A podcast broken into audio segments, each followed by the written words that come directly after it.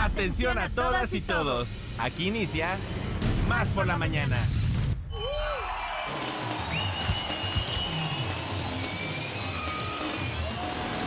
Más por la mañana. Un día como hoy, pero de 1454, nace el explorador Américo Vespucio. Y en 1934 nace el cosmonauta Yuri Gagarin, primer hombre en viajar al espacio exterior, logrando un importante hito en la carrera espacial.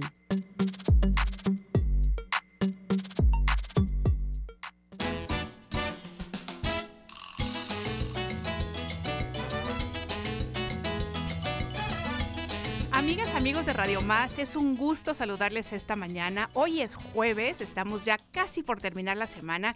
Soy Ileana Quiroz y de verdad me da muchísimo gusto que estén ustedes con nosotros, que nos escojan para pasar este ratito con ustedes. De verdad nos sentimos profundamente agradecidos y agradecidas. Saludo por supuesto a nuestra producción Ale Mota el día de hoy. Aquí estamos haciendo una dupla, esperemos que explosiva y que todo salga muy bien. También le agradecemos al Dair que está hoy aquí este, con los controles y que gracias a él esta eh, transmisión sale avante. Oigan, voy a empezar, Alita, me vas a disculpar que me voy a saltar la escaleta, pero vamos a detener actividades porque, ¿qué creen? Hoy tenemos un cumpleañero muy, muy especial. Así es que paren actividades y por favor paren la oreja muy bien porque ¿qué creen? El día de hoy es cumpleaños de Emiliano Enríquez. Él es uno de nuestros oyentes más jovencito, pero tiene una energía, vaya, que lo tiene como para todos nosotros, nos, este, nos agota a todos nosotros. Él está en el segundo de kinder en el Kikiriki, así es que Emiliano, te mandamos un abrazo con mucho cariño. Tiene cinco añitos, está cumpliendo el día de hoy cinco añitos, así es que Emiliano, te queremos mucho, te valoramos mucho y esperamos que pases un muy feliz cumpleaños junto con tu papá, tu mamá, tus abuelos y por supuesto tus compañeritos del Kikiriki, que sean estos cinco años muy especiales para ti. Felicidades Emiliano Enríquez, muy bien, muy bien. Bueno, pues ahora sí, volvemos a nuestra escaleta y queremos decirles, amigas, amigos, que saludamos a los 212 municipios que conforman nuestro bellísimo estado y también, por supuesto, a los estados vecinos. Les mandamos un abrazo muy, muy veracruzano con todo nuestro cariño. Les recordamos desde ya teléfonos en cabina 2288 42 35 07 y 08. Lo repetimos, 2288 42 35 07 y 08. Y el WhatsApp por la mañana más rápido del oeste que lo tiene ahorita en sus manos. Alita Mota y está lista para recibir sus mensajes 2288 42 35 07. ¿Dónde nos encuentran además? Bueno, pues en redes sociales pueden encontrarnos en Facebook, Twitter, Instagram como arroba Radio Más RTV. Se me estaba olvidando TikTok, por supuesto que también hay contenido en TikTok. Les repetimos, arroba Radio Más RTV. Y por supuesto también, si ustedes por algo no están este, en su radio en este momento, escuchando su radio, bueno, pues nos pueden, por supuesto, también sintonizar a través de Tuning Radio o a través de la página www.radiomás.mx. ¿Qué tenemos el día de hoy? Bueno, pues ya empezamos con las felicitaciones y seguimos con ellas, porque fíjense que si usted tiene el nombre de Pasiano o de Catalina, hoy es su santo, pasen un muy, muy, muy, muy, muy feliz día. Muchos abrazos a Katy Rosas, que el día de hoy está festejando su santo. Y bueno, pues ya saben, si tienen más cosas que contarnos, si quieren hablarnos sobre celebraciones, sobre cosas que estén ustedes el día de hoy experimentando y que sean felices, o a lo mejor no tanto, pero que quieran compartir con nosotros, ya saben ustedes que ahí están las líneas telefónicas. Oigan, ¿qué tenemos el día de hoy? Pues fíjense que tenemos entrevistas, noticias, bienestar con nuestra queridísima amiga Claudia Sanfilippo, que ya está aquí con nosotros. Y bueno, tenemos por supuesto la sección de belleza y cuidado personal con Marianita Perry. Tenemos de qué va la música con Carlito Zamora y por supuesto la recomendación de Radio Televisión de, de Veracruz en la sección de música, RTV Música con Iván García. Así es que, sin más preámbulo, empezamos este programa. Les decimos que somos Radio Más, somos más por la mañana y así comenzamos.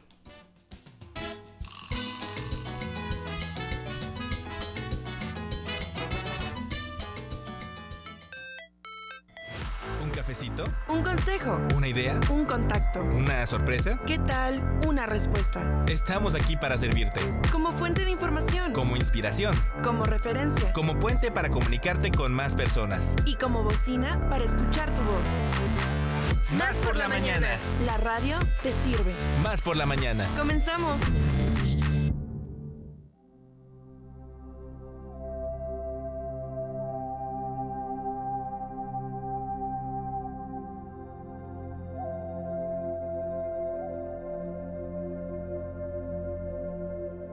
Pues Claudia Sanfilippo con esta música que nos empieza ya a calmar el alma, que nos acomoda en el estado de ánimo que debemos tener. Te damos la bienvenida, ¿cómo estás? Hola Ileana, muy bien, gracias. Qué y bueno. pues bienvenidos a estas cápsulas de bienestar emocional. Oye, qué tan importante es, ¿no? Que, no, que, no, que nunca es suficiente. Así es, siempre hay que combatir el estrés. Así y es. hoy traigo un tema bien importante, que es el vampirismo energético. Híjole, y que sí existe, ¿eh? No, claro que Por existe. supuesto que yo he sido presa del vampirismo energético. Y está en todos los ámbitos, en la familia, con las amigas, eh, eh, con los hijos, ¿no? En, en- en el trabajo, incluso con los desconocidos. Y el vampirismo energético es, así como el vampiro chupa sangre, el vampiro energético te roba la energía, te quita tu fuerza, te quita tu poder. ¿Y em, cómo detectarlo? Son estas personas que cuando tú los ves dices, ay no, ahí viene, ¿no? Y se empiezan a quejar constantemente. Siempre se están quejando que si no es el esposo, es que mis hijos, y si no es el dinero que no alcanza, y si no es eh, la amiga. Fulanita me hizo, fulanito me hizo. Así es. Y entonces esas personas te quitan eh, pues tu energía, ¿no? Tu energía. Porque no es que sean precisamente personas malas. Estas personas están lidiando con muchas eh, cargas emocionales que necesitan la energía de otros. Entonces, no, no es que no puedas escuchar a una amiga, ¿no? Claro. eh, pero estas personas siempre se están quejando constantemente. Y también, por ejemplo, la persona que te dice, oye, es que te quiero contar algo. Y tú, a ver, dime, no, no, pero mañana te lo cuento. ¿no? Entonces te dejan en suspenso, así como la música que está aquí ahora. y te dejan en suspenso. Ajá. Y sí, de repente, de repente te quedas pensando, ¿no? O sea, dices, a ver, ¿qué me querrá decir? ¿Será algo bueno, será algo malo? ¿Será algo que puede cambiar casi casi que el curso de mi vida, ¿no? O sea, muchas Así es. Ajá. Y entonces se queda uno en esa dinámica, ¿no? De preocupación y es ahí donde eh, te quitan la energía. También estos vampirismos, ener- eh, vampiris- el vampiro Sí, energético sí, sí. lanza su veneno, ¿no? Tú vas muy bien por la calle, ay no, oye, te ves muy desvelada, ¿eh? mira tus ojeras. Ah, o sabías que creo que vi a tu esposo ahí por, no sé qué hacía ahí, y ya lanzó su veneno y ya te robó tu energía. Y estas personas, eh, pues se hacen las víctimas todo el tiempo para tener el control, ¿no? Si no Y la es... atención, ¿verdad? Y la atención, así es, buscan atención y te roban tu energía.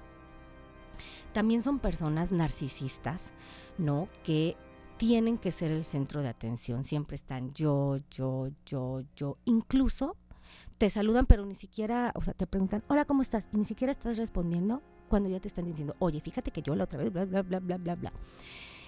No te dejan, eh, pues ni siquiera expresarse, ¿no? Y me imagino que muchos ya están identificando a ese vampiro energético que dicen, ah, sí, me pasa con esta persona siempre, ¿no? Eh, o la persona que siempre busca pelear. Esa también es un vampiro energético. Y personas que desprecian o humillan o siempre se están riendo del otro, ¿no? O no me gusta tu voz, mira cómo hablaste, y jajaja. Esa, ese sarcasmo son vampiros energéticos. Oye, fíjate que me imagino, o sea, puedo imaginar como diferentes escenas, inclusive dentro de las familias, ya lo decías hace ratito, ¿no? Cómo de repente estas dinámicas que se han ido como normalizando, en el que las personas ya no están acostumbradas a platicar y decir, hola, ¿cómo estás? Y te escucho con atención, sino es molestar, molestar, molestar, molestar todo el tiempo, ¿no? Es eso y al final este acabas saliendo, o sea, yo por ejemplo, en algún momento que estaba en esta situación que te digo que me ha pasado, una vez que me despido de la persona, traigo un cansancio, Así es. ¿verdad? Así es, lo identificas eh, con cansancio extremo, con sueño, incluso a veces te da dolor de cabeza, te sientes mareado, te sientes asqueado, ¿no? Esas personas que cuando se van eh, te drenan, te drenan tu energía completamente. Y a mí me pasa mucho en los lugares, en algunos lugares, que llego y ya, ¡fum!, me vaciaron mi energía. Este, en los cementerios también. Eh, yo, por ejemplo, en un cementerio tengo que ponerme una, un pedacito de naranja en el ombligo, porque si no, uff, me drenan completamente, ¿no? O en situaciones de familia que hay estrés, ¿no? También son eh, mm, casas que te drenan la energía. Y como tú lo decías, en la familia pasa mucho, ¿no? Incluso puede ser una mamá muy amorosa, pero llega y dices, ay, mijita, no has venido. Y yo aquí muriéndome, ¿no? Te culpan. Y entonces tú te haces sentir mal y ahí es donde le sueltas tu energía. Entonces, ¿cómo detectar a estas, a estas personas? Eh, pues son personas que están cargadas de energía negativa. Son personas pesimistas que en lugar de ver el vaso lleno, lo ven siempre medio vacíos, ¿no? Que tú le dices, voy a abrir un negocio. Ay, no, pero estando la situación así, no sabes. Eh, son personas envidiosas, ¿no? Que si un día te ves bien, hoy ya se les hizo la cara así media chueca.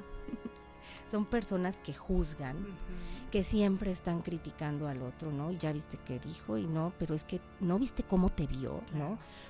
Son personas celosas, son personas controladoras, ¿no? Manipuladoras que te quieren que hagas lo que ellos a su antojo. Y bueno, cuando estás con ellos te hacen sentir completamente exhaustos. Y como dicen, lo que no aporta, destruye, ¿no? Si no construye, destruye.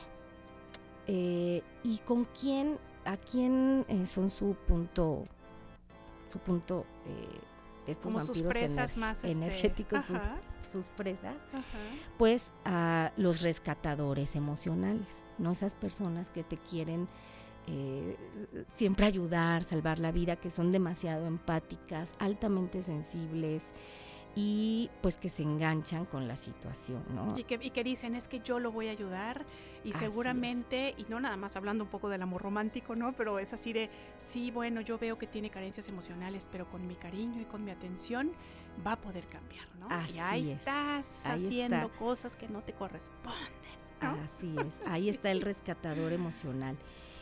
Y también estas personas pues absorben y, y reciclan este, toda la reciclan la energía de las personas, ¿no? Es un poco como que llega la persona y eres el basurero, ¿no? Ahí te echa todo tu su desecho emocional. Y entonces es ahí donde tú te drenas. Y pues también hay en la casa objetos eh, que, que, son vampiros energéticos, que son, por ejemplo, las cosas rotas, vidrios rotos, eh, plantas que no deben estar dentro de la casa. Las plantas que no deben estar dentro de la casa, ¿te refieres, por ejemplo, a plantas que a lo mejor eh, se están empezando a secar o a plantas que por sus características no deben estar? Ajá, por sus características no deben ah, estar. Qué interesante. Como el cactus, dicen que no tiene que estar dentro de la casa porque genera pleitos, ¿no? O por ejemplo, un rosal con espinas, tampoco. Pero podría ser ese el próximo tema, fíjate. Cómo limpiar la casa de, este, de estos objetos que te roban la energía. Y, por ejemplo, ¿no? Eh, porque puede ser uno también un vampiro energético. Eso es justo lo que te quería preguntar. Ok, a lo mejor ahorita, amigas, amigos, estamos escuchando este programa y decimos, ya detecté quién es vampiro energético, ¿no? A lo mejor mi compañero de trabajo, a lo mejor inclusive mi mamá o mi papá, o a lo mejor uno de mis hijos. Pero a ver qué pasa cuando yo soy el vampiro energético. Así es. Porque también cuando tú eres el eh, cuando tú recibes esa carga energética, tienes que soltarla, ¿no? Y ha pasado mucho. Te regaña, por ejemplo, una persona de poder, el jefe y pues no le puedes decir nada, pero entonces el hijo te habla y tú, y no te había dicho nada, no, no, nada te había dicho, mamá, ¿qué vamos a comer? y tú ya le soltaste ya le soltaste todo, claro. Entonces sí, sí se da mucho. Y bueno, si tú eres un vampiro energético, pues te quejas todo el tiempo, ¿no? Pasan meses y te sigues quejando de lo mismo, en lugar de tomar acción. Eh, te proponen soluciones y tú no las aceptas, ¿no? Es, es un arquetipo psicológico que dice, sí, pero no, es que la familia y esto, bueno, no importa, vámonos, dice el rescatador, pues vámonos a caminar al parque, no, pero es que fíjate que también en el trabajo, ¿no? O sea, son personas eh, que en todos los ámbitos tienen problemas, ¿no? Que es, que es lo que tú nos decías, ¿no? Es hacer como el papel de la víctima. Ajá, el victimismo. Entonces, si tú eres vampiro energético, hablas pero no actúas, ¿no? Sí, sí, me voy a poner a dieta, pero nunca empiezas, ¿no? O si ya voy a buscar trabajo, pero no lo intentas. No lo buscas. Eh, y bueno, siempre hablas en las reuniones, ¿no? Eres el foco, el centro de atención, ofendes, lastimas y queda claro que a lo mejor eres vampirismo energético con una persona, ¿no? Y fíjate que yo haciendo el tema, ayer en la noche dije, uy, creo que a esta personita soy un poco de vampirismo por querer que luzca mejor, ¿no? O por, mira, es que tú podrías, eh, empiezo de vampirismo energético, ¿eh? Entonces también puede ser un vampiro con mucho amor, ¿no? Que te quiere apoyar, pero... Híjole, eso es importantísimo, ¿no? Que hagamos una reflexión y decir, o sea, sí, que seamos amorosos o amorosas no justifica, ¿no? El que de repente empecemos como a cruzar límites que no nos corresponden. Así es, eso es importante, ¿no? Y bueno, también si tú eres vampiro energético, creas chismes, creas conflictos. Y eh, pues se, se da, ¿no? Este intercambio de energía. Finalmente es un intercambio de energía que te digo, no precisamente son malas personas y puede ser que se dé con mucho amor. Y también, eh, pues la- el vampiro no se da cuenta. Así como el vampiro no se puede ver en el espejo, también el vampiro energético no se da cuenta que te está robando la energía. Y puede ser gente eh, súper eh, eh, narcisista, pero también muy seductora, ¿no? Que te empieza a que te pongas en tu zona de confort. Hola, ¿cómo estás? Mira. Y después empieza, ¿no? Ya que te relajaste, Te caen. te cae. empieza. Pero te has dado cuenta cómo está el planeta, ¿no? Y la vida y el y empiezan ahí también esos son vampiros energéticos Oye, eso es importantísimo decirlo porque fíjate, de repente te sientas a platicar con personas que te dicen, es que yo estoy preocupado porque la vida esto, porque las injusticias esto, porque el no sé qué, ¿no? Y yo les digo, a ver, por supuesto que tenemos que estar, tenemos que ser empáticos con las situaciones que pasan en el mundo, por supuesto que tenemos que estar enterados porque el ser omisos nos hace igual de culpables, pero hay situaciones que no podemos cambiar, ¿no? Hay situaciones que no podemos, este, que no podemos nosotros hacer nada para mejorarlas. Entonces, ¿por qué no mejoren esas situaciones? Nos vamos hacia los esfuerzos que sí se están haciendo y empezar a llenar nuestra vida de cosas que sí suceden, porque cuando estamos en lo negativo nos paralizamos. Cuando vemos que hay esfuerzos positivos, eh, ahí empezamos como a avanzar nosotros y justamente de lo que se trata es de hacer nuestra, este, poner nuestro granito de arena, ¿no? Así es no hay que tratar de cambiar a los demás no es mejor decirles bye bye porque ellos tienen su propio proceso incluso si los tratas de cambiar estás interfiriendo en lo que ellos tienen que aprender en ese momento de vida. Pregunta última, si yo entonces estoy frente a un vampiro energético, ¿qué tengo que hacer para que no se, me, no se me quede como toda esta energía negativa, estas quejas, ¿no? eh, bien importante. Primero poner límites, ¿no? Desde un principio poner límites y eso cuesta un poquito, ¿no? Si ya sabes que esta persona siempre te cuenta la misma cantaleta de la familia, oye, ¿sabes qué? Vamos a tomar un café, pero no hay que hablar de la familia, ¿no? Na- vamos a hablar de, lo- de nuestros proyectos. Em, la mano en el ombligo, cuando es una persona que, que a lo mejor es una persona de poder, tu jefe, ¿no? Este, ponerte la mano en el ombligo para que no te robes energía. Em, también puedes preguntarle cuando esté en, esa, en ese victimismo, bueno, ¿y tú qué piensas hacer? ¿no? Y ahí lo sacas un poquito de Claro, control. Pero positivos, claro. Estar con los árboles, ¿no? Contactar con la naturaleza. Por ejemplo, si tú trabajas en un lugar muy cargado de energía, eh, puedes antes de llegar a casa irte a un árbol, abrazarlo, tocar la tierra sin zapatos o darte un baño antes de meterte a tu cama. Ok. Eh, puedes hidratarte mucho también, que eso lo hacen mucho los terapeutas. Imagínate un terapeuta que Sí, está recibiendo está hora tras hora. recibiendo, Claro, claro. ¿no? Tomar muchísima agua. Em, la naranja en el ombligo es importante. O sea, si ya sabes que vas a ir a La ese cascarita lugar. nos decías. A, a- sí, la cascarita, perdón. A ese lugar o a ese lugar que, que siempre que vas eh, te duele la cabeza, ponte eh, una cascarita en el ombligo. Y em, bueno, la meditación es buenísima también para eh, limpiar eh, toda tu energía. Y cuando estás con alguien de poder, puedes visualizarte que estás dentro de una burbuja. Y también visualizarlo a él dentro de una burbuja. Muy bien. Y ahí como es como una protección. Perfecto. Oye, pues qué interesante todo lo que nos cuentas, porque sabes que sí es como poner atención a los ambientes que estamos viviendo y justamente a no repetir o a no permitir meternos como en este círculo en el que haya este tipo de abusos, porque finalmente una persona que es, que es este, que es vampiro energético, pues está abusando de, de tu tiempo, de tu este, intención, etcétera, etcétera. Así Oye, es. pues muchas gracias Claudia Sanfilippo, como siempre aprendemos muchísimo contigo, nos encanta empezar el día con todas estas recomendaciones que nos das y por aquí nos vemos la siguiente semana. Claro que sí, Muy aquí nos bien. vemos. Formas de contacto. Em, Claudia Sanfilippo en el Facebook, clau.sanfilippo en el Instagram y celular 2281 54 20 54. 54 20 54. Muchas gracias. Gracias a usted. Nosotros continuamos, esto es Más por la Mañana. Ay,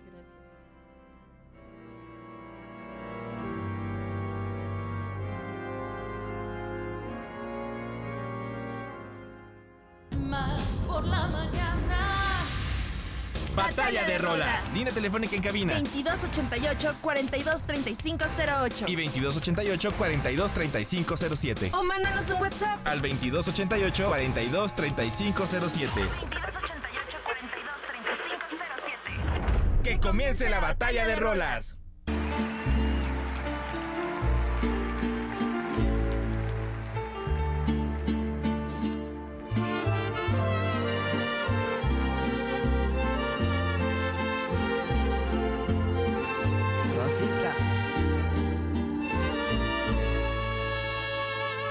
Todavía, cuando amanece sigue siendo todo el día. Cuando anochece sigue siendo mi alegría. Pues como ven, amigas, amigos, que el día de hoy Alita Mota y su servidora nos pusimos muy románticas y fíjense que queremos compartirles dos canciones. Yo creo que esta votación va a estar un poquito difícil porque tenemos al gran, gran, gran compositor yucateco Armando Manzanero y bueno, pues el día de hoy les presentaremos dos canciones de este de verdad maravilloso compositor mexicano y bueno, pues lo que están ustedes escuchando se llama Todavía, es una de sus composiciones que bueno, ha sido versionada a lo largo del todo, casi casi que podríamos decir que todo el planeta. Y esta versión en especial para mí es muy importante porque fíjense que su eh, importancia de, bueno, hablando de Armando Manzanero, ha llegado, como les decía, a todo el mundo. ¿Y saben quién lo está acompañando? El grupo Mocedades, ustedes recordarán este grupo español, eh, creo que inclusive son catalanes, que realmente, bueno, pues también dieron la vuelta al mundo. Y en este momento estamos escuchando Armando Manzanero, al grupo eh, Mocedades y además acompañados por un maravilloso mariachi. Así es que bueno, no les digo más, escuchen esta canción, recuerden que pueden votar al 2288 423507 para decirnos qué canción les gusta.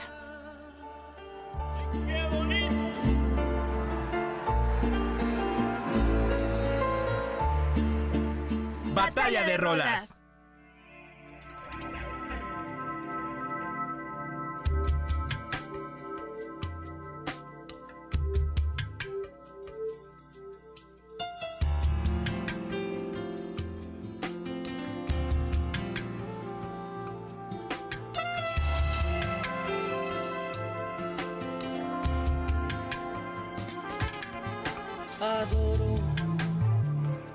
La calle en que nos vimos. ¿Qué tal, Ile? Pues aquí estamos. Conducción versus producción, mi querida Ile Quiroz. Gracias, amiga. Pues hoy que mi querido Alex eh, pues tuvo que ausentarse por, por razones ajenas a él, pues le entramos. La producción versus la conducción. Gracias, amiga.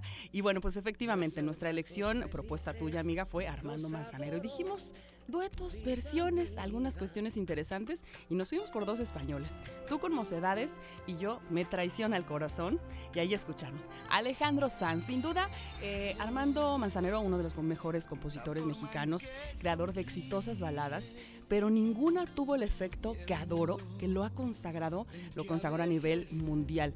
Hay una historia muy interesante, eh, de acuerdo al documental La música mexicana a través de sus creadores. Armando Manzanero compuso esta canción siguiendo la sonoridad de un vals peruano, pero la grabó y quiso darle como un giro e hizo esta balada, ¿no? Que lo hizo un éxito internacional. Y esta versión que grabó en 2011 con Alejandro Sanz, eh, bueno, pues es eh, definitivamente uno de los grandes, grandes temas. Y, y hay muchos, muchos fragmentos de la letra que quisiera compartirles más adelante, pero mientras tanto, esta es la entrada que les doy. Adoro mi propuesta musical del maestro Armando Manzanero con Alejandro Sanz. Eso es todo. Eres mi noche de amor.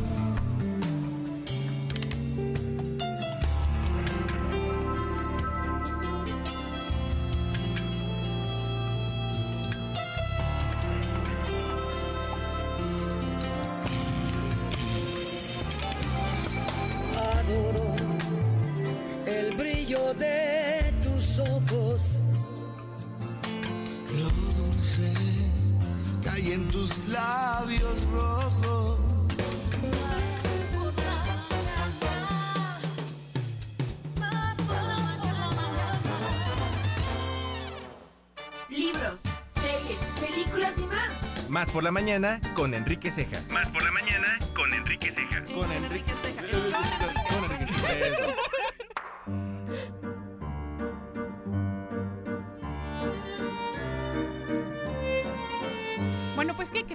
Tenemos al recién desempacado de aquellas tierras. ya este, ya bueno, ya estuviste aquí con nosotros, Ya pero hay que seguirte presumiendo. No, sí. Enrique Ceja, ¿cómo estás? ¿Cómo Bienvenido. estás, querida Estoy Eliana? muy bien, muy contenta. Muy contenta, ¿verdad? Así lo es. Oye, quiero mandar un saludo al, al hijo de mi, amigo- a mi amigo Alejandro Enríquez, que es su Claro, cumpleaños. ¿no? Claro, por supuesto. Un abrazo, por Está supuesto. cumpliendo cinco añitos. Cinco años, fíjate, nada más en este mundo tan cruel. No, este mundo tan maravilloso. A ver, Es maravilloso ¿cómo? el mundo y precisamente de eso quería hablarte. Fíjate que invité a mi amiga Valeria Alvarado, que es este, una de las socias del- de, este, de este lugar que se llama La Brújula, que está ahí en Coatepec, Mariano Escobedo número 11, en Soncuantla. La quiero presumir. Ay, presúmela, porque Ella mira, yo he es- estado unas cuantas veces, nada más unas cuantas, y qué bárbaro, qué bien la paso. Ella, ella es este, es artista plástica, no sé si tú sabías, es No, una, es una chava que que, que hace, tiene un trabajo plástico muy interesante. Y además, junto con Mike Lilly, tiene este, este, pues este lugar de entretenimiento, de conciertos, de buena bebida, de buen, muy De buen buena comer, vibra, de muy buen comer, de muy buena vibra. ¿Y sabes por qué? ¿Por qué es de buena vibra? Porque es un lugar único en Jalapa. Yo creo que en el estado que tiene, no nada más por lo que te hemos estado hablando, sino porque además es un lugar que busca ser autosustentable. Tiene baños secos, utilizan celdas solares, ayudan a la economía local de, de su entorno, consumen local. Valeria, son una maravilla, ¿no? Oye, pero además, Ay, déjame- antes, gracias, antes de que hablemos con Valeria, decir que, bueno, sale mi parte tragona y tienen unas hamburguesas de setas. No, no, Ah, De- no, de hongo portobelo, portobelo. de Qué portobelo. cosa más deliciosa. Sí. Valeria, bienvenida. Hola, muchas gracias por la invitación. Oye, qué gusto, qué gusto. Sí, no, y además la brújula es, es un lugar, como decimos, ¿cómo, cómo, cómo mantener un lugar así su- autosustentable?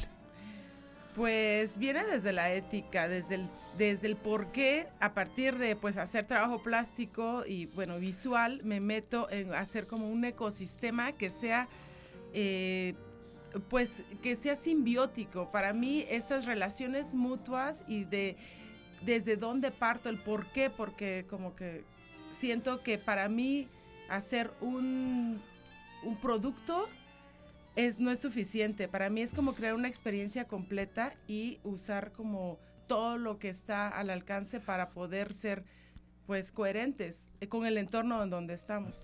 Eh, es- es- llamaríamos como un concepto, ¿no? Pues sí, más una, pues un fluir con la vida y con lo que me hace feliz y con lo que creo que es que, eh, pues vuelvo a lo ético, como que es lo que toca hacer. O sea, ¿Y como que no hay qué? mucha... Ese es el éxito de los proyectos, ¿no? Porque lo acabas de decir, lo que te gusta hacer y lo que te resuena, ¿no? Lo que te parece como lo lógico y el fluir. Y, y no solo lo que te resuena, lo que te hace feliz, sino lo que es un bien para la comunidad. ¿no? Yo creo que tiene que ver con eso, este asunto que en alguna época fue el comunismo, el socialismo, ¿no? El estar bien con todo mundo, pero la brújula es un lugar que, que yo en lo personal, y, y soy testigo, busca como ese esa amabilidad con el vecino, esa Pues conversación. tratamos, tenemos un impacto, es inevitable. Todos, ten- todos los hombres cuando Sí. llegamos a la Tierra tenemos un impacto, Todos, ¿no? todos, Una huella ahí ecológica difícil de evitar. Pero además, este, de este asunto de la autosustentabilidad, viene el asunto de la diversión. Y este mes la brújula tiene, bueno, para empezar, inaugura una, una exposición que tiene que ver con el, con el mes de marzo, que es el mes Hoy, de las mujeres hoy. Hoy inauguramos Platícanos resiliencia, ¿cómo es? Resiliencia. Resiliencia nace pues de involucrar a varios artistas locales, lanzamos una convocatoria En este caso, pues fue una convocatoria abierta y varias enviaron este, pues, sus propuestas y es multidisciplinaria. Y resiliencia viene a partir de eh, la necesidad como mujeres. Bueno, es conmemorativa del 8M, bueno, es hoy precisamente para liberar un poco el trabajo después de la marcha. Claro. Pero es conmemorando esta, eh, esta necesidad ante la adversidad, el hecho de que cómo estamos eh, transformándonos constantemente para partir de la no vulnerabilidad. O sea, sa- nos sabemos vulnerables, pero nos creemos que la resiliencia y nuestra capacidad transformadora de nosotras y de nuestro entorno para poder eh, coexistir con las, con las eh, pues con la violencia sistemática que parece inmutable y que parece intransformable y que parece que está en muchos niveles. Entonces, Pero se va a caer. Pero se Pues va a caer. sí, pero en lo que se cae En lo que se cae, Se está tambaleando al menos. Se está tambaleando. Se está Y sí, tambaleando. sí, Así tiene que caer, porque no es, o sea, no es como un conformismo, porque en- Ujú. de- a- desde ahí partimos, desde que no estamos conformes, pero sabemos que nos tenemos que transformar y transformarnos al entorno. Ajá. Ajá. Y además este tienen un, un programa artístico esta semana que inicia eh, este sábado, ¿no? O bueno, hoy iniciamos las actividades con la inauguración de la exposición y va a estar Ana Pau Reyes, que también un concierto Ah, audiovisual sí. de Live Looping que se llama La Bestia sobre mujeres inmigrantes que pasan con eh, pre- precisamente hablando de resiliencia, de cómo este ese transcurso por pues la bestia que es Claro. es- este tren, ¿no? Este tren. Entonces, sí, y, y- y este sábado llegan este, pues tres, tres chavas de Bogotá, Karen, Diana y Giovanna, que vienen este, con la perla bogotana, que es un, un trío de, de música electroacústica. Pero tiene mucha influencia af- la afro la afrocumbia y los niveles este, de interculturalidad y de investigación. Y son investigadoras. Ajá. Entonces, fueron muy profundas las raíces africanas para mezclarlas con diferentes ritmos colombianos. Qué Y genial. están impresionantes. Yo no he parado de escuchar su disco también. Bueno, es que es difícil, güey, así como que es súper consentida. Claro, te gana, te gana el corazón. te gana el está corazón. tocando el sábado, que también otras chicas de Afrobeat locales, súper buenas, puras, este, eh, en- como en, en la mayoría estudiantes de Yasu, Ajá. pero hicieron este proyecto, es muy bueno también. Entonces, Sí, de, de y, lujo. y la semana que entra viene, viene la leyenda colombiana que se llaman los Ay, Dios, mirlos. tengo miedo. ¿Qué tal? ¿Conoces los mirlos? Fíjate que no los conozco, No. pero nada más de verte los no, ojitos que te no, brillan. los mirlos, ojalá que se ve que Alejandra va a nos haga, nos ayude y nos La consiga cumbia la cumbia de los pajaritos. O sea, son este canciones de ellos que han sido icónicas en el movimiento de la cumbia psicodélica, de la chicha y que están en todos estos, este, sí, eh, Sí. todos estos álbumes icónicos de esta psicodelia cumbia sabrosura, pero muy bien hecha, bastante bien es, como es muy lúdica, muy estructurada Muy y es la base. de muy divertida y además un grupo legendario sí. porque Ya la tenemos en el fondeo, A ver, ¿eh? que ya nos se ayude. está escuchando. Es ya se Alejandra. está Ay, A ver. gracias. No, hombre, Alejan- Alejandra es la mera onda. Y bueno, es un grupo que es una leyenda porque desde el 68 nacieron, ¿no? Es un grupo que tiene un historial maravilloso. Cuando uno ve un grupo así, uno se siente agradecido, ¿no? De la posibilidad de escucharlos en vivo. Ya la brújula nos hizo el, el enorme favor y a mí el placer maravilloso de traer a los King Crimson mexicanos a la barranca con... Ay, ¿no? José Manuel Aguilera, hermosa persona. Hermosa persona, Sí. hermoso artista, eh, gran este gran grupo. Y bueno, para seguirle con este mes, pues la brújula trae a muerdo, ¿no? Bueno, pero a ver, vamos sí. a meter orden, a ver, porque Ay, ya... Es una cosa maravillosa. Es que la Exactamente, emoción nos es la emoción. Entonces, gana. a ver, el día de hoy empezamos con exposición, Sí. ¿no? El fin de semana tenemos... Ok, cuéntanos. Ajá, entonces esta chica va a tener un concierto visual sonoro de live looping. Eh, Se llama Ana Ana, Pau. Pau. Reyes y va a estar con La Mujer y la Bestia y forma parte de la exposición este, que hoy tenemos a las 7. ¿no? El día de hoy. El día de hoy. Muy bien, el Sí. fin de semana. La Perla Bogotá, viernes, estas chicas impresionantes, no sé si las podremos, ojalá las tendremos de vuelta, pero es el, o sea, es una oportunidad única. Y Yuba, Afrobeat, este, local, también buenísimo, es un conciertazo también El del mismo sábado. viernes, No, el sábado. sábado. Perfecto. Y el próximo, Sí, el los 17 de marzo, Los eso que suena de fondo, no sé si lo... Sí, sí, sí, sí, se escucha, se por escucha. ahí, por ahí va a ser reconocible. Ya con eso, ya, Ya, ya se van a este, conectar. las- Durísimo, ¿no? Sí, y luego viene saberes. Muerdo. Muerdo. Quien conoce a Muerdo está impactado de que pues, lo podríamos traer a la brújula. Quien no, pues, pues, qué bueno, porque no hay tantos lugares, güey. No, Exacto, no, exacto. no hay tantos lugares, pero... No se aloquen, dice. Si no, no se aloquen. Sí, pero es- ¿qué, qué apuesta, no? ¿Qué apuesta de ustedes de, de traer este tipo de grupos de artistas? Porque, como hace rato platicábamos, ojalá salgamos tablas, dices, ¿no? Sí, pues es que más bien ellos nos escogen. Como que ya no es tanto que nosotros vayamos ahí viendo a ver qué porta, quién nos responde. Tenemos la fortuna de por ser un lugar único y autosustentable que les gusta, o sea, les atrae como que venir a esta zona, vienen a México, obviamente no los traemos desde, desde Claro, los desde continentes, Colombia o sí, sí, etcétera, sí. Entonces, pero vienen a Ciudad de México, los Mirlos viven a Vive Latino, Ajá. Muerdo también anda en gira, la entonces pues somos de las pocas sedes nacionales en las que se presentan por, por gusto. Sí, y me, me acuerdo mucho de lo que dijo José Manuel. Aguilera en el concierto de La Barranca. Dijo eh, ahí delante de todos, ¿cómo no venir a la brújula? Yo no sé por qué no vine antes, qué lugar tan maravilloso. Y bueno, cuando José Manuel Aguilera dice eso, dice uno, qué bárbaro, ¿no? ¿Cómo, ¿Cómo no valorar un lugar como la brújula? ¿no? Ay, luego hasta vimos el partido, el- la final ahí. Ay, gracias, Ortega. Claro, oye, este, para aquellas personas, yo dudo que haya Perdón. gente que no te preocupes, yo dudo que haya gente que no conozca la brújula. Para, para quienes no conozcan la brújula, cuéntanos redes sociales para que puedan empezar a En meterse. ver. Facebook estamos como Cervecería Brújula, en Instagram también, cerveceriabrújula.arte también. Entonces, pues nos pueden encontrar también en la galería. Ponen Brújula, Coatepec, Brújula y ya está. Sí, Mariano Escobedo número 11 en Soncuantla, en el vecino vecino ¿Qué República es la de Coatepec. carretera? Carretera Sí, Vieja Coatepec. La carretera vieja Coatepec. Estamos haciendo honor a San Cuantla. Pero Sí. para- Muy bien. Sí, ahí está. Y bueno, pues este, esa fue la, la invitación de hoy. No, bueno, Eh, pues la verdad estoy muy emocionado. invitación. Estoy muy emocionado con los mirlos. Yo creo que ojalá que se llene porque yo sí voy a ir a bailar. Muy bueno, bien. si no se llena, ahí nos vemos. Oye, ¿es, es necesario apartar lugares, por supuesto? prohibidos. ¿No? Sí, lo- hay los boletos están en, en línea, Ajá, en hay, hay un- hay un precio de preventa bueno. Sí. Ok, que no decimos precios No, no, en no este decimos momento, precios, pero sí. No, no, no, métanse a Ok. la página y pues los que puedan llegar ese día nos arreglamos para que entren. Genial. Oigan, pues me encanta. Gracias ¿no? por la energía. Jalemos, O sea, ya, ya también. contentos, ya nos dejaron así súper energéticos, así es que muchas gracias como siempre. Súbele, Bienvenida. Alejandra. Suéltale. Y nos, nos, vemos vamos a un martes. corte, y nos vamos a un corte. Ah, ya. Listo. Sentido común con sentido del humor. Más por la mañana. En un momento regresamos.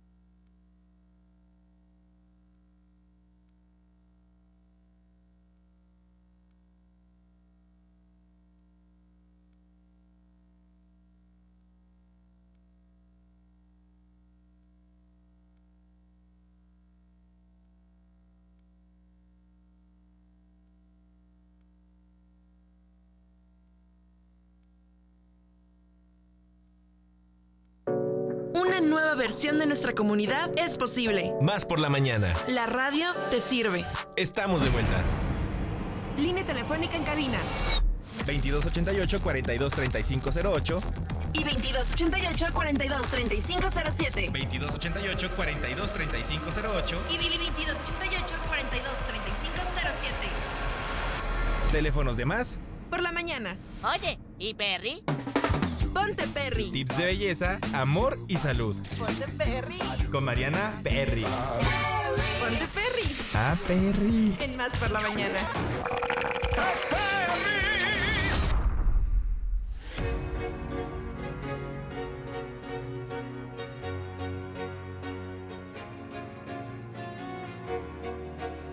escucharon ustedes, ya llegó, ya está aquí Marianita Perry. ¿Cómo estás? Bienvenida. Muy bien, ¿y tú? Estoy muy contenta. Qué bueno. Así es, y me encanta verte y me encanta estos temas que nos traes, porque sabes que nos hace como de repente salirnos del tipo de temas en los que generalmente estamos pensando, ¿no?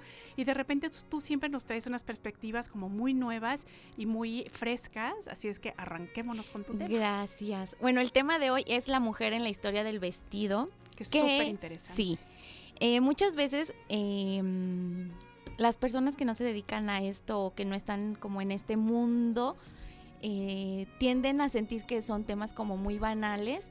Y en el caso de la moda la verdad es que tiene mucho que ver en la historia alrededor pero también fueron como hay situaciones que fueron como impulsadas de o para. Claro, como culturales, históricas, etcétera, ¿verdad?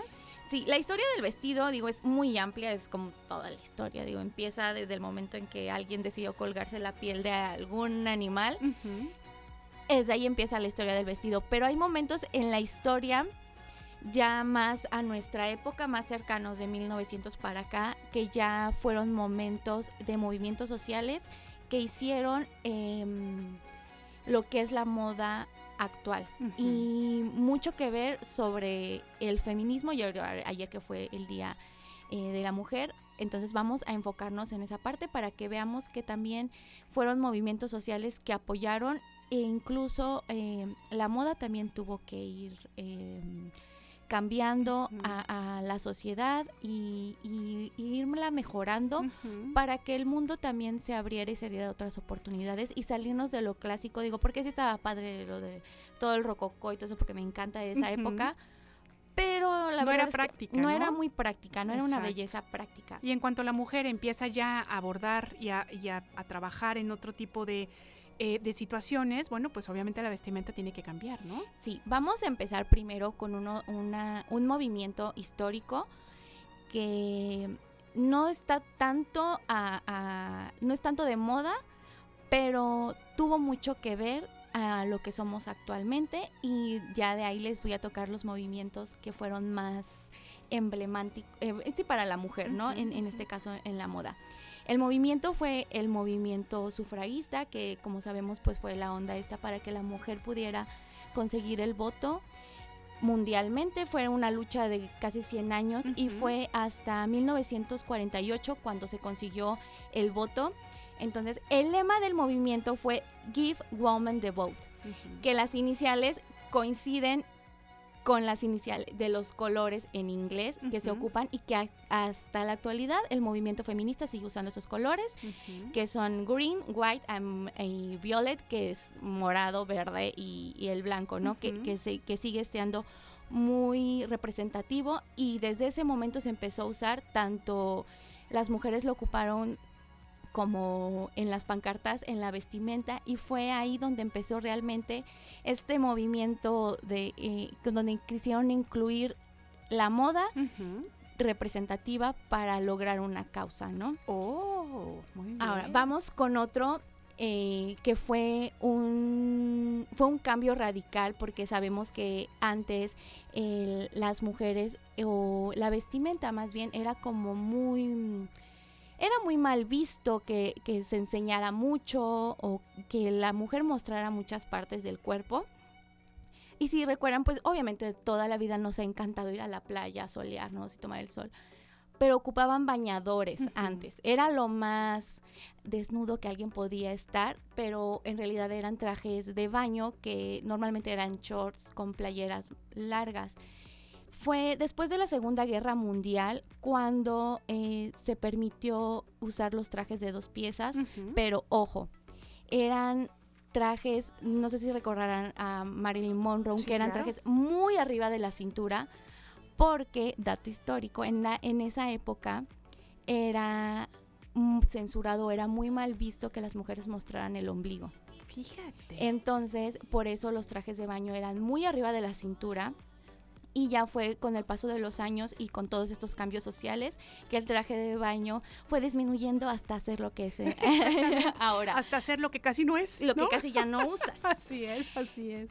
Bueno, vamos a hablar de una mujer que creo que tanto para los que somos fan y nos dedicamos a esto, como para los que no la conocen, y es Gabrielle Chanel, o mejor conocida como Coco Chanel para todos los cuates.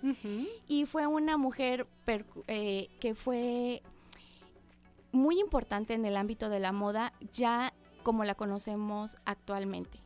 Fue la persona que, bueno, digo, fue la fundadora y creadora de una de las marcas más emblemáticas hasta el momento Claro. y más representativas y las que siguen marcando e imponiendo tendencia y pues hablamos de Chanel. Ella fue una mujer que tuvo unos ideales y jamás se separó de ellos. Digo, por algo fue la mujer que quitó el corset. Ella quitó el corset en, eso es en un el mundo. Digo, actualmente se sigue usando, ahorita está muy de moda, pero ya no es lo que era antes porque antes era usarlo diario y la verdad era una pieza en la vestimenta muy incómoda. Claro, porque prácticamente no podían respirar. Exactamente. Entonces, ella decide quitarlo. Fue la de las primeras mujeres en usar un corte de cabello corto, o sea, arriba de los hombros, porque no estaba permitido que las mujeres usaran el cabello así.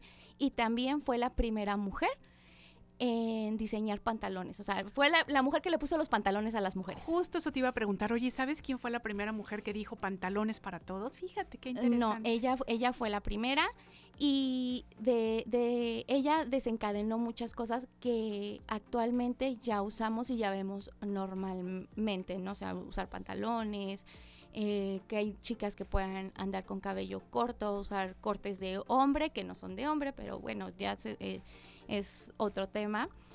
Y otra de las personas que también eh, fue y sigue siendo muy importante, digo, hasta la fecha sigue siendo una de las casas de moda también más representativas y también amigo de, de Coco fue Yves Saint Laurent, que fue un precursor también y en apoyo al feminismo, por así decirlo.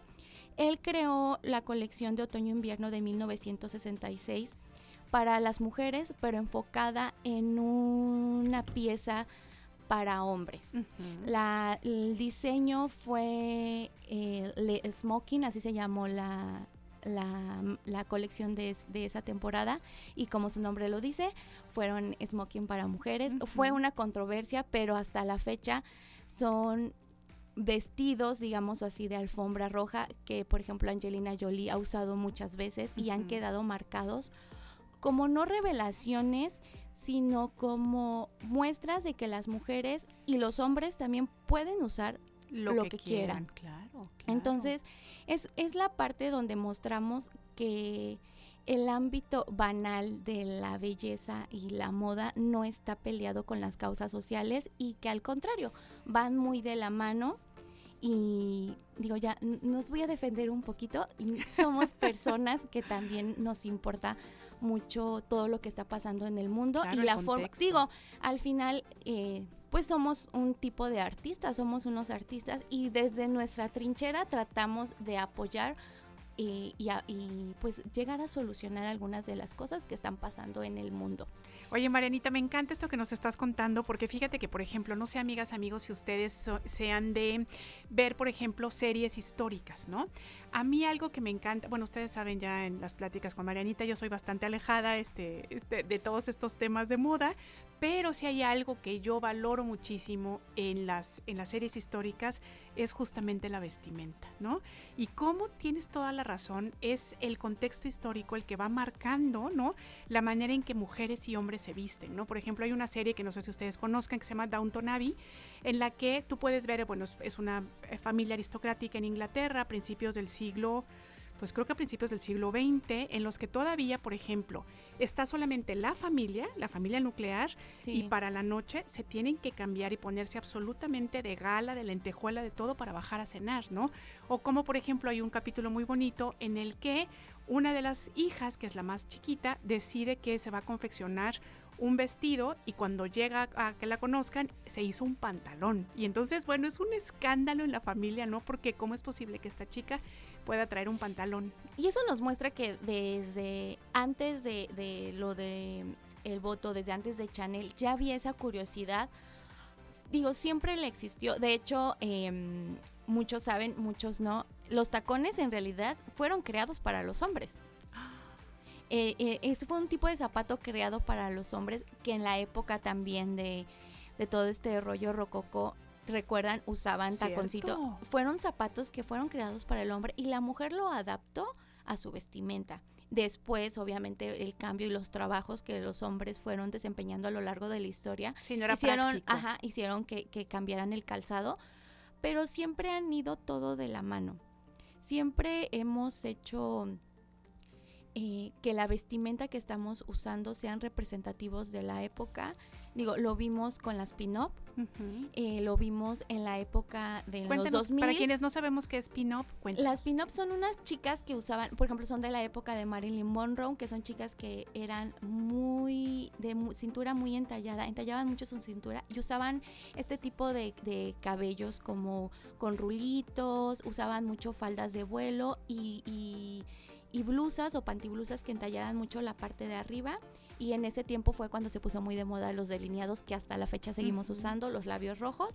Entonces eran chicas muy coquetas, muy lindas, pero también hubo una causa social detrás de todo eso y muchos estigmas. En los 2000 tenemos a las chicas emo, tenemos a, a muchas eh, bandas que, que se fueron haciendo eh, de- en esta de aquí- del 2000 para acá que, que han ha estado retomando y pues hasta la, hasta la fecha pues seguimos viendo todo eso. Digo, hay modas que van regresando y se van adaptando a lo de ahora, pero siempre recordando que hubo un movimiento social detrás de, porque siempre lo vas a recordar. A veces dicen, ay, no, es que lo rococó y luego mucha gente dice, ¿y qué es eso? Y ya explicas la vestimenta y ya saben de qué época estás hablando. Lo mismo pasa con las pin-up, que es toda la onda de la vaselina y todo esto. Entonces, son, son cosas que, que van marcando también y que sí hay que hay que dejar ver que todos los temas y a todo lo que nos dedicamos va siempre de la mano con lo que está pasando.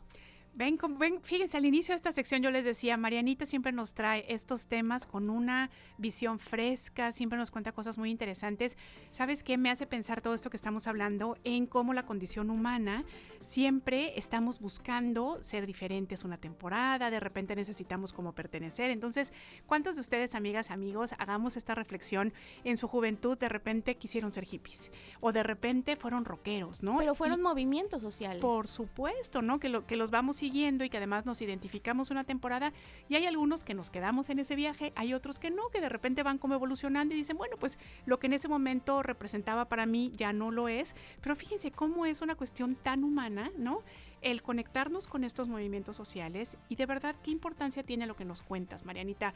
De verdad, muchas, muchas gracias porque nos da siempre esta visión y nos quedamos así como, ay, sí es cierto, ¿cómo estamos aprendiendo? Así es que, como siempre, tú, como, como diría nuestro compadre este Alejandro Enríquez, 10, super 10, ¿no? Este, más que exentada la materia de moda el día de hoy. Oye, por favor, recuérdanos eh, redes sociales. Sí, eh, me encuentran en Facebook e Instagram como Perry Beauty Studio y en WhatsApp al 2281 01 30 43. Perfecto, repítenos el número. Despacito. 2281 01 30 43. Bueno, pues muchas gracias, Marianita. No, como gracias siempre. a ustedes. Un placer tenerte aquí. Nosotros, amigas, amigos, vamos a continuar esto. Ay, me cortaron. Ay, me cortaron el.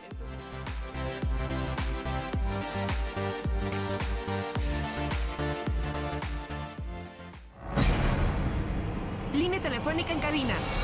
2288-423508 Y 2288-423507. 2288-423508 Y 2288-423507. Teléfonos de más. Por la mañana.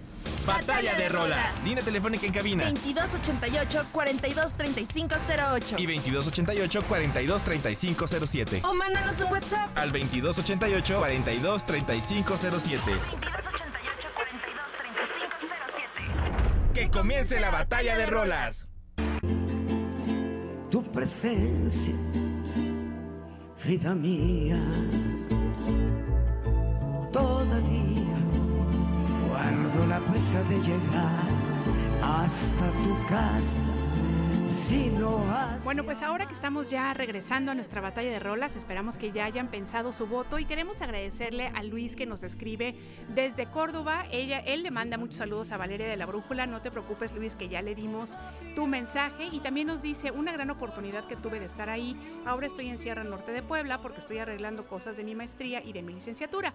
No he podido regresar allá, pero es grato escucharle por este medio, así es. Y bueno, pues ¿qué creen? Luis también nos dice que él vota por la canción de Alita Mota, así es que ya tenemos un voto para ella y para el gran Alejandro Sanz y por supuesto el maestro Manzanero. Lo que estamos escuchando es todavía está cantada con el grupo Mocedades, pero quiero contarles un poquito sobre esta canción. Fíjense que recordarán ustedes que hay, hay un cantante muy famoso ahora aquí en México que se llama Carlos Rivera.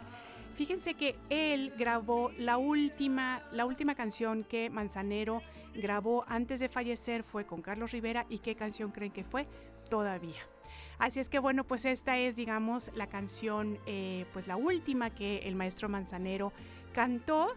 Y bueno, pues en este momento, como les decía, la tenemos con el grupo Mocedades y un maravilloso eh, mariachi. Esperemos que les guste, anímense a votar también por esta canción, todavía una de las canciones más hermosas que puede tener Armando Manzanero, 2288 423507 y 08. Batalla de rolas.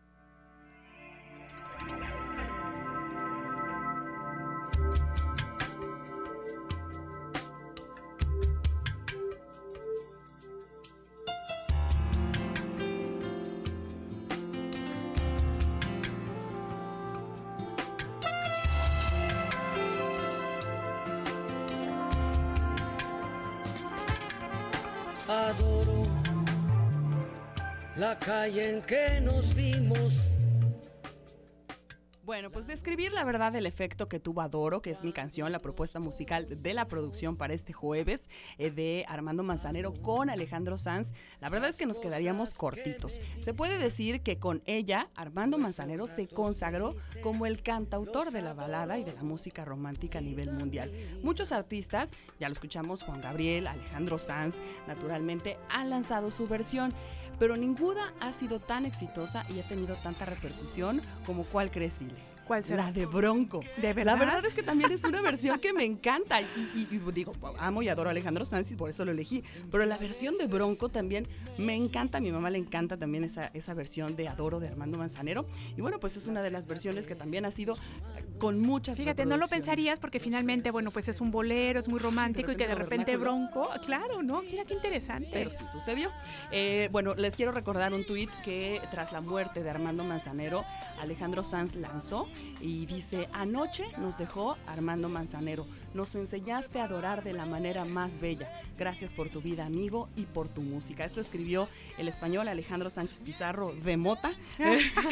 ¿Cómo no? Sanz, ¿Cómo no? Para, eh, bueno, pues para el maestro Armando Manzanero, para despedirse. Mi propuesta musical, Armando Manzanero, Adoro, con Alejandro Sanz. Oye, pues ya que estás aquí, por favor, mándanos al corte. Amiga, será momento de hacer una pequeñita pausa, pero regresamos a más por la mañana.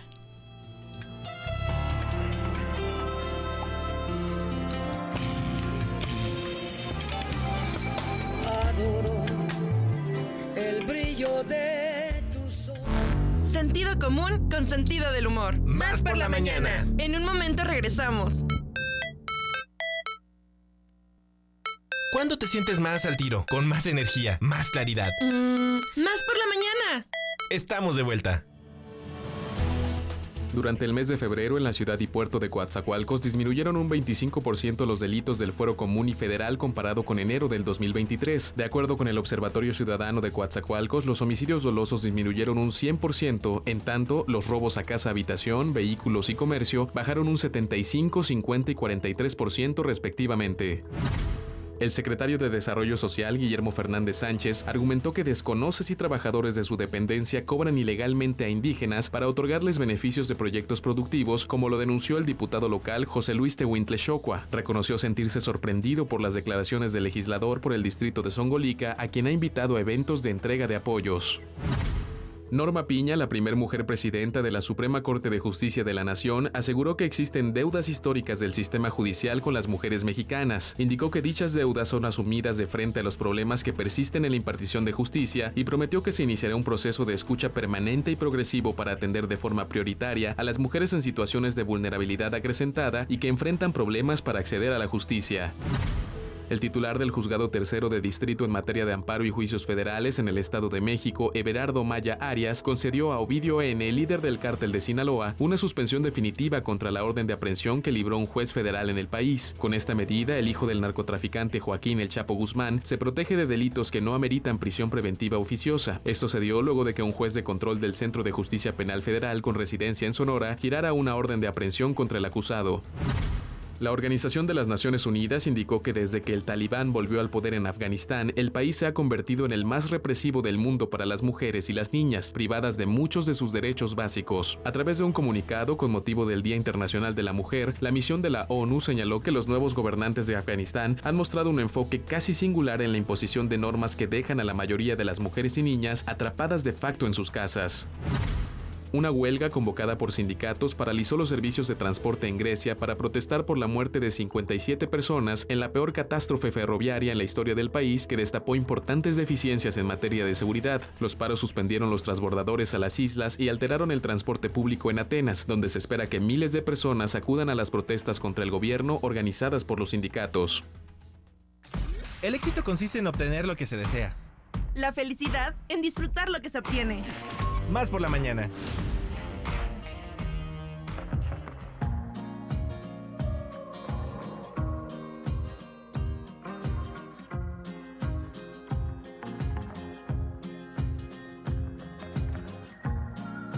Pues es momento de los parroquiales y apenas están ustedes incorporando a esta transmisión. Queremos decirles que esto es más por la mañana y que bueno, más vale tarde que nunca. Qué bueno que ya están aquí con nosotros.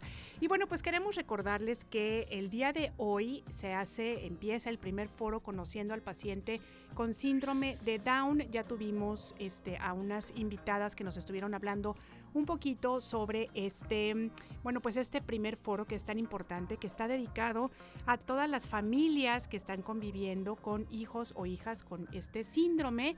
Les queremos recordar que se llevará a cabo en la Facultad de Odontología de la Universidad Veracruzana, la maestría en odontología infantil y la familia Down son quienes están organizando este importantísimo evento. Empieza eh, el día de hoy, empezó a las 9 de la mañana y bueno, pues hay muchos... Eh, pues muchas pláticas, muchos foros a los que ustedes pueden asistir para tener un poquito más de información.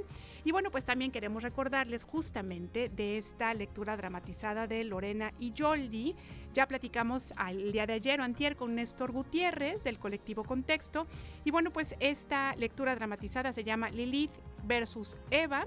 Nos contaba que además es un reparto muy nutrido que va cambiando poco a poco. Son puras mujeres las que están en esta producción. Y bueno, pues el día de hoy también hay una presentación. Es 8, 9 y 18 de marzo. El día de hoy, 9 de marzo, pueden ustedes asistir en el Teatro JJ Herrera a las 19 horas. Así es que bueno, pues si ustedes quieren saber un poquito más, pueden buscar, eh, pueden asistir a la cafetería Mala Vibra, que es donde se están vendiendo los boletos y bueno, pues tener más información sobre Lilith versus Eva. ¿Qué les parece si nosotros continuamos? Recuerden que estamos en Más por la Mañana.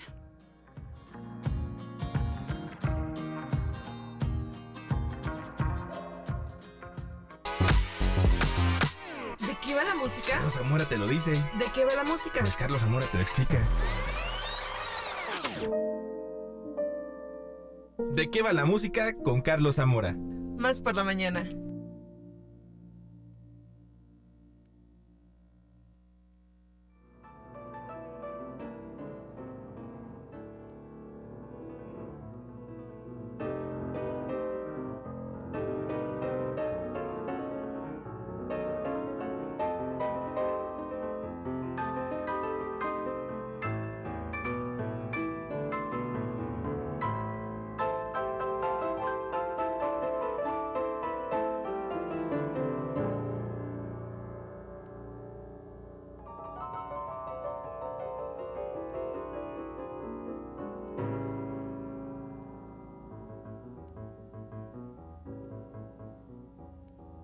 Híjole, y bueno, pues con esta maravillosa interpretación al piano le vamos a dar la bienvenida a nuestro queridísimo Carlitos Zamora. ¿Cómo estás, Mi Carlos? querida Ile, contento, contento de escucharnos como cada jueves. Muchísimas gracias. Contento de poder compartir este espacio. Y un saludote a la producción de aquel lado. Y pues bueno, ya lo decías, escuchamos los las virtuosísimas manos de Ángela Peralta eh, con este tema que viajó por todo el mundo. Bésame mucho. ¿Quién no ha cantado Bésame No, mucho bueno. alguna vez? Oye, pensé que ibas a decir, ¿quién no ha besado mucho? Bueno, bueno, también, besar mucho se vale, por supuesto. A eso exacto. invita De la eso se canción, trata. ¿no? Por supuesto. Y justamente eh, ayer eh, se conmemoró el Día Internacional de la Mujer y en este espacio, desde este espacio de, en que, eh, de qué va la música, pues siempre nos ha gustado platicar sobre historias de vida, sobre historias de mujeres empoderadas, sobre historias que pues que, que llevan a, a apoyar a esta lucha y este día pues queremos hacer también eh, un espacio para hablar de la historia de vida de una de las compositoras y grandes artistas eh, mexicanas como lo fue Ángela Peralta entre muchas otras que, que en las su hay, momento las claro. hay por supuesto es una lista interminable afortunadamente y que cada vez crece y crece más y que se llevó a cabo en un momento difícil eh, digo por más que nos guste el mundo de la música ha sufrido mucho por el machismo, ha sido durante mucho tiempo fue un, un espacio de hombres y afortunadamente figuras como la de eh, la de Ángela Peralta, la de eh, muchas mujeres más y la de Consuelo Velázquez, pues permitieron ir rompiendo, María Grieber, ¿no? fueron rompiendo estas brechas, fueron abriendo brechas para que cada vez más y más mujeres se incorporaran y tomaran estos lugares dentro del mundo de la música. Y bueno, tomamos un pequeño ejemplo de una gran historia de vida, así que si les parece, escuchemos. Estamos ansiosos ya. No, por supuesto, Ya además porque escuchar. se reconoce, eh, durante mucho tiempo se les redujo a musas de la inspiración y no, no viendo a la artista que hay realmente en la mujer. Entonces, pues no más musas, mejor artistas. Claro, por Pero si te parece, escuchemos a la gran artista y la historia de Consuelo Velázquez.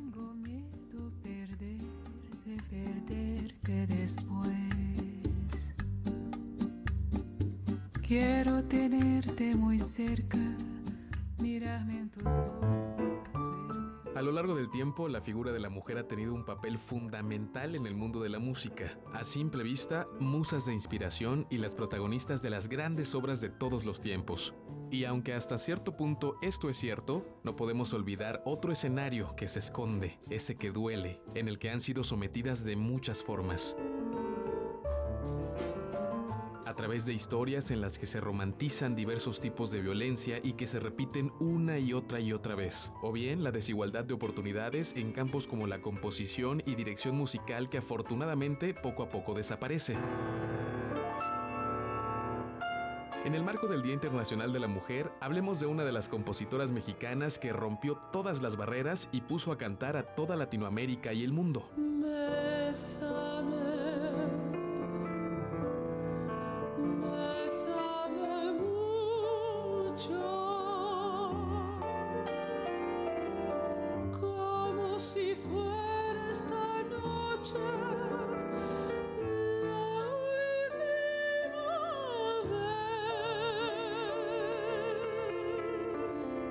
Seguramente conoces este tema, porque ¿quién no ha cantado Bésame mucho?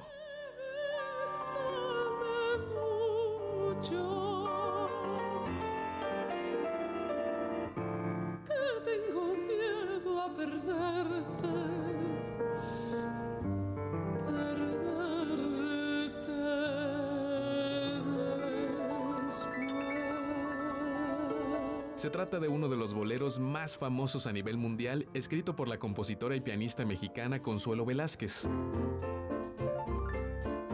Originaria de Ciudad Guzmán, Jalisco, a los seis años inició con sus estudios de piano para posteriormente convertirse en concertista. Debido a su gran talento, realizó múltiples composiciones clásicas e incursionó en el mundo de los boleros y la música popular, que dicho sea de paso, estaba lleno de prejuicios, pues no era considerada música elegante. Debido a toda esta presión, Consuelito Velázquez, como fue conocida, tuvo que tocar sus canciones asegurando que eran propiedad de una amiga.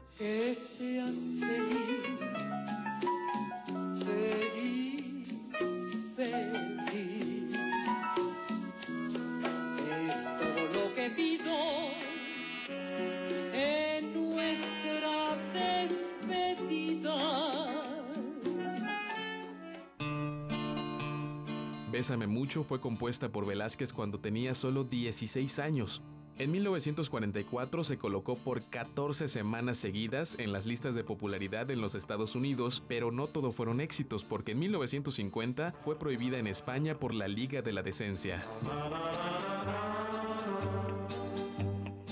Este tema que invita al romanticismo se ha traducido y grabado en más de 40 idiomas y ha sido cantada por figuras emblemáticas como Edith Piaf, los Beatles, Frank Sinatra, Elvis Presley, Sara Montiel y Plácido Domingo, entre otros, además de incorporarse en la banda sonora de al menos una decena de cintas.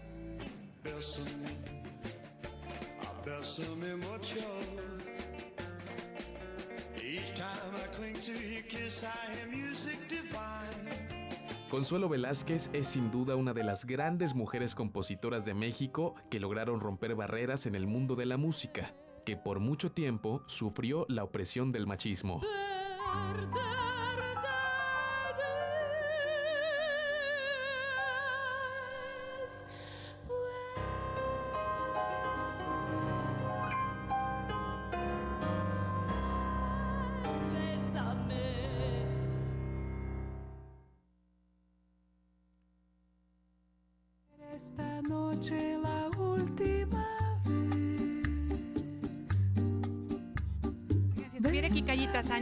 Me paro de pie y de verdad es que sí, ovación como siempre para nuestro queridísimo Carlos. ¿Sabes qué? Es maravilloso escuchar tus cápsulas porque de verdad nos llevas y de repente lo que decíamos ahorita mientras la escuchábamos, cómo podemos ir reconociendo las diferentes épocas dependiendo de los arreglos que se hacen de la, de la misma canción. que, que platicamos fuera del aire, fue considerada la canción del siglo XX por el número de traducciones, el número de grabaciones, el número de artistas que la retomaron y, y la escuchábamos en Rusia, la escuchábamos en Países Bajos, la escuchábamos en todos lados, ahí con un español medio mocho, pero pues con esas ganas de interpretar esta pieza maravillosa de Consuelo Velázquez, que al principio ahí embelesados con esta con esta eh, gran artista, pues mencionábamos a grandes, ¿no? Y es una lista enorme. Consuelo Claro. Velázquez, que ya escuchamos, María Griver, eh, Sofía Cancino de Cuevas, Rosa Gurayev, Ángela Peralta, María Teresa Prieto, Alicia Orreta, un montón de mujeres que han compuesto, que ganaron terreno en este espacio de la composición y de la dirección también, porque Claro. es una batuta que no soltaban los hombres y que afortunadamente hoy podemos decir que en el mundo y en México tenemos a grandes mujeres frente a las orquestas. Eh, la Y lista es muy larga y compositoras además, ¿no? también. También de música clásica, De ¿no? música que eso no es clásica. tan común. que es, es, es un coto de poder que se tenía atrapado y que afortunadamente ya las mujeres han dicho, con permiso. Y Háganse tenemos a una un lista muy grande, por supuesto. Eh, por mencionar algunas, Gabriela Díaz a la Triste, Teresa Rodríguez, Gina Enríquez, Julia Alonso, Alondra de la Parra, entre las grandes eh, pues directoras de orquesta contemporáneas. Y pues bueno, todo esto eh, gracias a eh, historias de vida como la de Consuelo Velázquez, que además de regalarnos su trabajo, nos ha regalado pues en la historia una brecha para poder apoderarse de esos espacios. Oye, yo me pongo a pensar justamente, ¿no? El tener que apoderarse de estos espacios, el tener que hacer esta lucha. ¿Ustedes se imaginan qué habría sido de Consuelo Velázquez si hubiera tenido piso parejo y hubiera podido hacer las composiciones a lo, lo mismo que un hombre, que hubiera sido la aceptación, el no tener que decir es que lo compone una amiga y entonces yo no digo porque no está bien visto? ¿Te imaginas si hubiera tenido campo libre? Bueno, no serían 90, serían 100, 200, 300. Muchas composiciones que además, como escuchábamos ya hace un momento, había un gran estigma sobre la música popular, sobre eh, los boleros, ¿no? No, no, parecía música elegante. Decían, no, es que los boleros, ¿por qué si eres concertista tocas esto, no? Entonces, Ángela eh, Peralta, todas estas... pues compositoras se dedicaban al principio a componer música clásica, fue el caso de Consuelo Velázquez, eh, compuso música clásica, compuso recitativos, compuso muchísima música clásica, pero el bolero fue lo que le ganó a los 16 años. Hablaba de bésame mucho y esta, esta frase que además no es besar, nada más es besar mucho, es una cosa muy bonita que nos regaló eh, nuestra querida Consuelo Velázquez y que el día de hoy, pues desde esta trinchera, hacemos un gran reconocimiento y un homenaje a historias de mujeres tan grandes como ella. Ay, qué cosa tan bonita. Pues muchas gracias, Carlos, que estás aquí con nosotros, como siempre, enseñándonos cosas increíbles, ¿no? Y sabes qué? Parte de la historia. Porque por supuesto que la música es parte de nuestro contexto, de nuestras historias. Es que hay que saberla, hay que conocerla, hay que saborearla. Y bueno, pues gracias a tus cápsulas, ahí nos vas regalando este, estas como delicias este, musicales. Muchas gracias. Oye, te invitamos a que te quedes a nuestra batalla de rolas, porque también por ahí andamos en el, en No, el por ambiente del bolero, ¿te parece Hay bien? que seguir con más música entonces. Muy bien.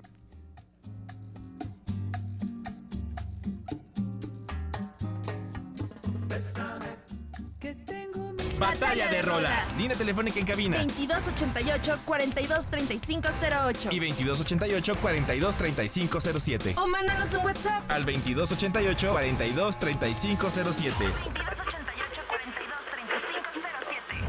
Que comience la batalla de rolas.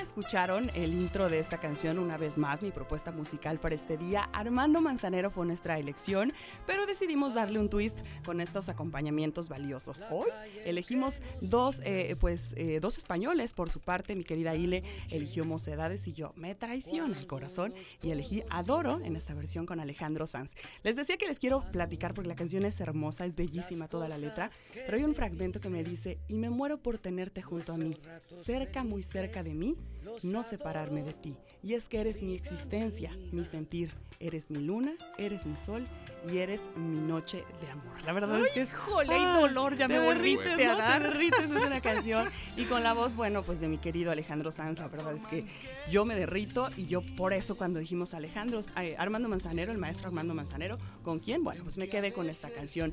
Adoro, les digo que no fue el único cover que Sanz hizo de Manzanero. En el mismo 2011 lanzó una versión en inglés de Esta tarde vi llover con el legendario nada más y nada menos que Tony Bennett, uno de los grandes crooners, que bueno, pues fue otra de las canciones que hizo Alejandro Sanz en tributo al maestro Manzanero. Entonces, si ustedes quieren votar por esta canción y tenemos también el voto definitivo de mi querido productor y amigo Carlito Zamora, es Adoro de Alejandro Sanz. Y es que eres mi existencia, mi sentir. Eres mi luna y eres mi sol. Eres mi noche de amor. Batalla de rolas. Sigue siendo mi alegría, tu presencia, vida mía.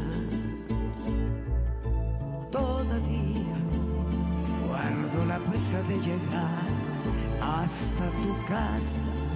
Si no has llamado, me pregunto qué te pasa. Todavía, vida mía.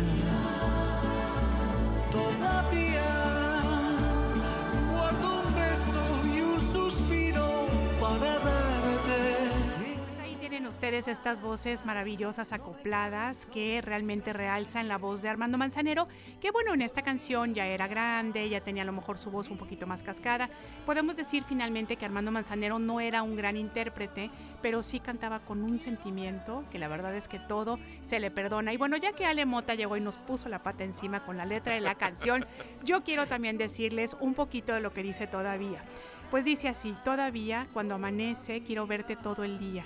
Cuando anochece, sigue siendo mi alegría tu presencia, vida mía. Qué cosa más bonita amanecer con estas ideas de amor, ¿no? Y de querer estar con el, pues sí, con el ser amado. Así es que bueno, pues amigas, amigos, recuerden 2288 42 3507 para que nos digan por quién votan esta mañana. Y bueno, Carlitos, por favor, también que nos puedas decir tú qué opinas. Híjole, qué, qué difícil lo hace Te cada dije vez. ¿eh? que iba a Qué- estar difícil. Qué difícil es la batalla de rolas cada día en este programa.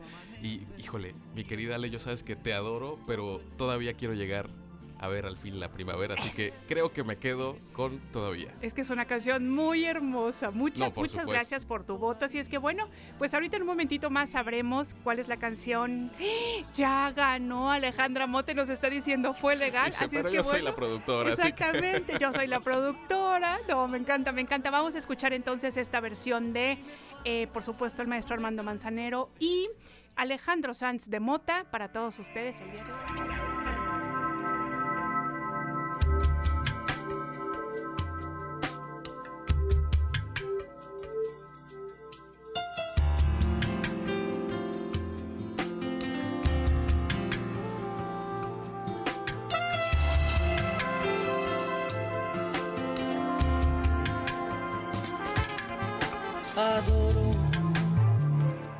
La calle en que nos vimos, la noche cuando nos conocimos. Adoro las cosas que me dices, nuestros ratos felices, los adoro, vida mía.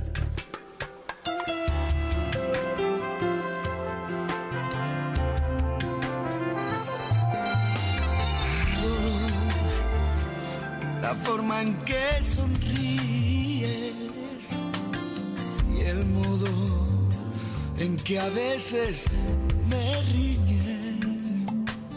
Adoro la seda de tus manos, los besos que nos damos, los adoro, vida mía.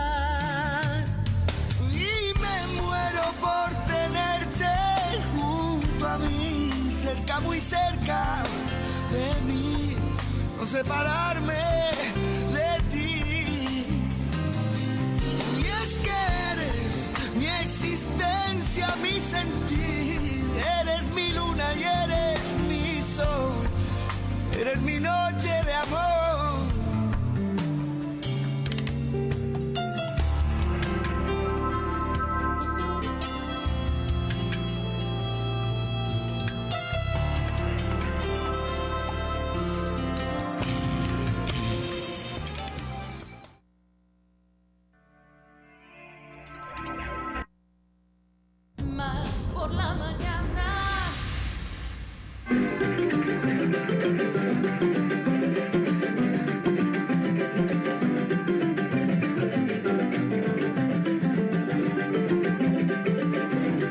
y amigas de Radio Más y en especial de este su programa Más por la Mañana? Los saluda su amigo Iván García y les traigo la recomendación musical de esta semana.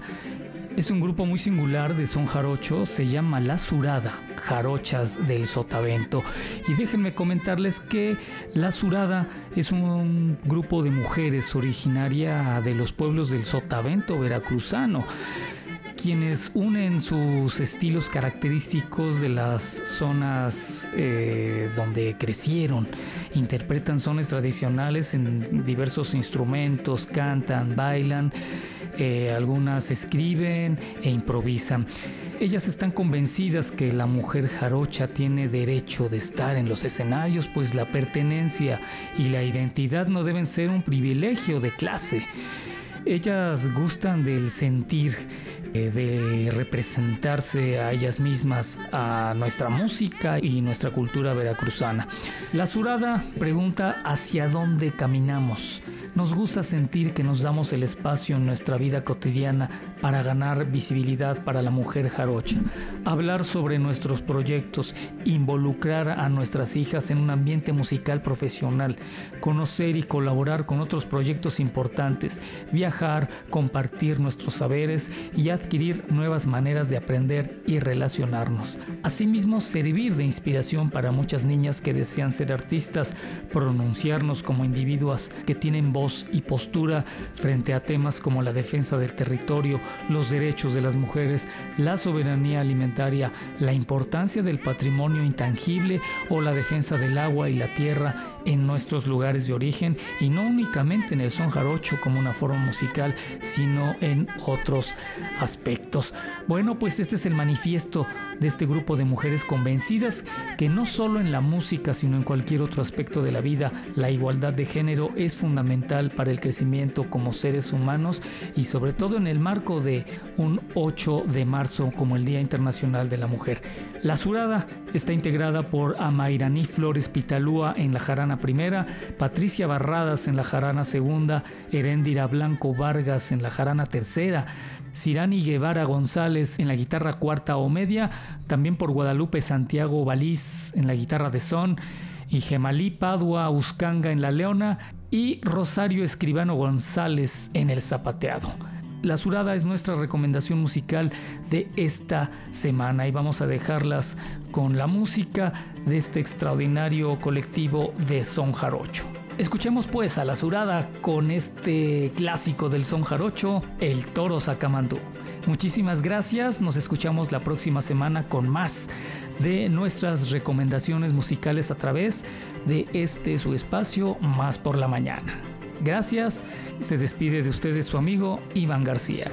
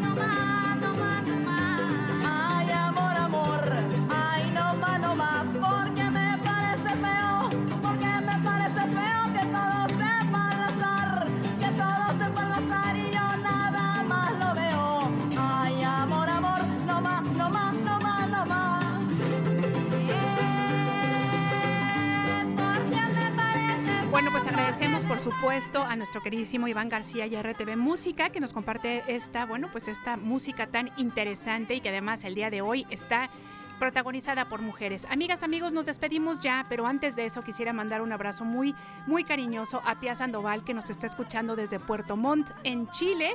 Así es que de parte de esta producción, un abrazo con mucho, mucho cariño. Les esperamos el día de mañana, que pasen un muy feliz día. Esto fue Más por la Mañana. Que rompía la testada de cualquier toro bravío sin tenerle miedo al frío. Esto fue Más por la mañana. Hasta, la próxima. Próxima.